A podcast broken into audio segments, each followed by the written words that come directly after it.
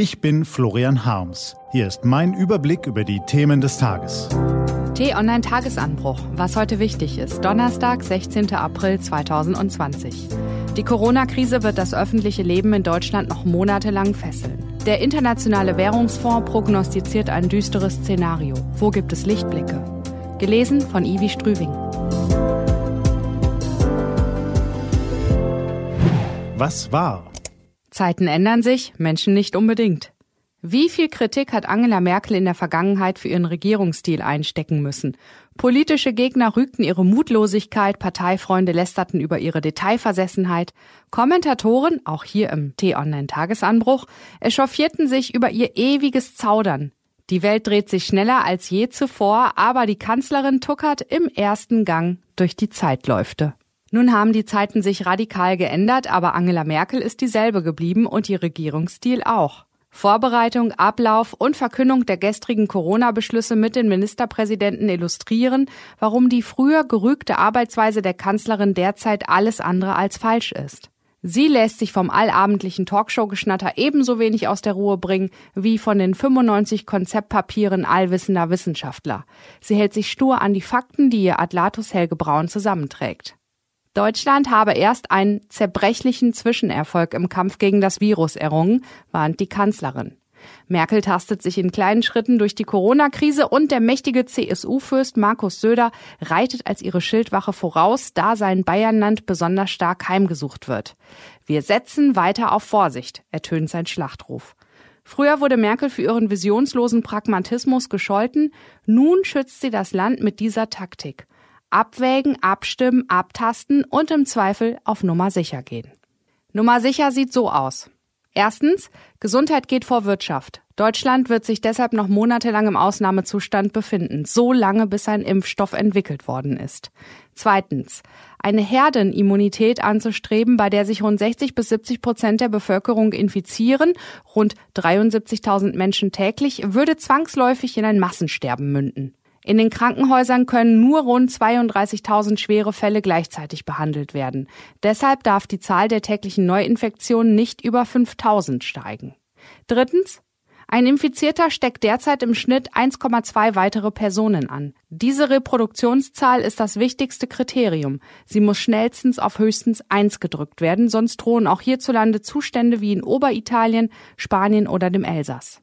Viertens. Der öffentliche Gesundheitsdienst wird massiv verstärkt. Tausende zusätzliche Mitarbeiter sollen die Infektionsketten in der Bevölkerung verfolgen. Denn das ist die schärfste Waffe im Kampf gegen das Virus. Jede Ansteckung muss schnellstens erkannt werden, um neue Krankheitsfälle zu verhindern. Dafür braucht es mehr gezielte Tests. Außerdem werden Senioren und Pflegeheime zu scharfen Schutzmaßnahmen verpflichtet, denn Alte sind am stärksten gefährdet. Das ist die Lage und sie ist tatsächlich so gravierend, wie sie klingt. Selbst wenn wir irgendwann artig mit Gesichtsmaske wieder beim Friseur sitzen und das eine oder andere Kind für ein paar Stunden in die Schule schicken dürfen, stehen uns schwere Zeiten bevor. Der Internationale Währungsfonds prognostiziert ein düsteres Szenario für die Weltwirtschaft. Demnach werden wir den schlimmsten wirtschaftlichen Niedergang seit 100 Jahren erleben. Besonders stark trifft er die westlichen Industrienationen, vor allem die großen Volkswirtschaften der Eurozone. Deutschlands und Frankreichs Wirtschaft können um sieben Prozent schrumpfen. In Spanien und Italien geht es noch steiler bergab. Jeder zehnte Arbeitnehmer in der Eurozone muss noch in diesem Jahr mit dem Jobverlust rechnen.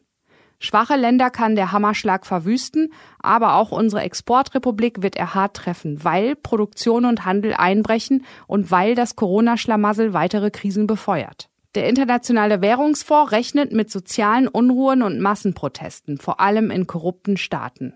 Da ist es beileibe nicht das Schlechteste, in einem Land mit einer pragmatischen, besonnenen Regierung und überwiegend vernünftigen Mitbürgern zu leben, die sich an die Kontaktsperreregeln halten, selbst wenn die manchmal schmerzen.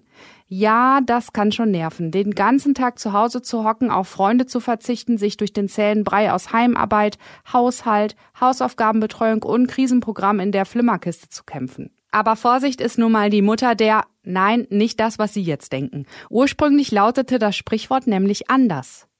Statt der Porzellankiste stand dort vermutlich die Weisheit. Und das ist in diesen Tagen doch ein ziemlich gutes Motto, oder nicht? Was steht an? Die T-Online-Redaktion blickt für Sie heute unter anderem auf dieses Thema.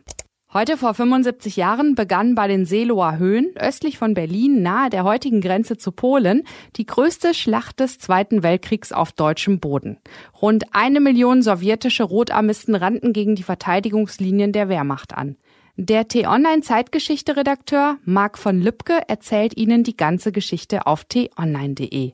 Dort und in der T-Online-App finden Sie auch diese und andere Nachrichten, Analysen, Interviews und Kolumnen. Das war der T-Online-Tagesanbruch vom 16. April 2020. Immer auch zum Anhören auf t-online.de-tagesanbruch.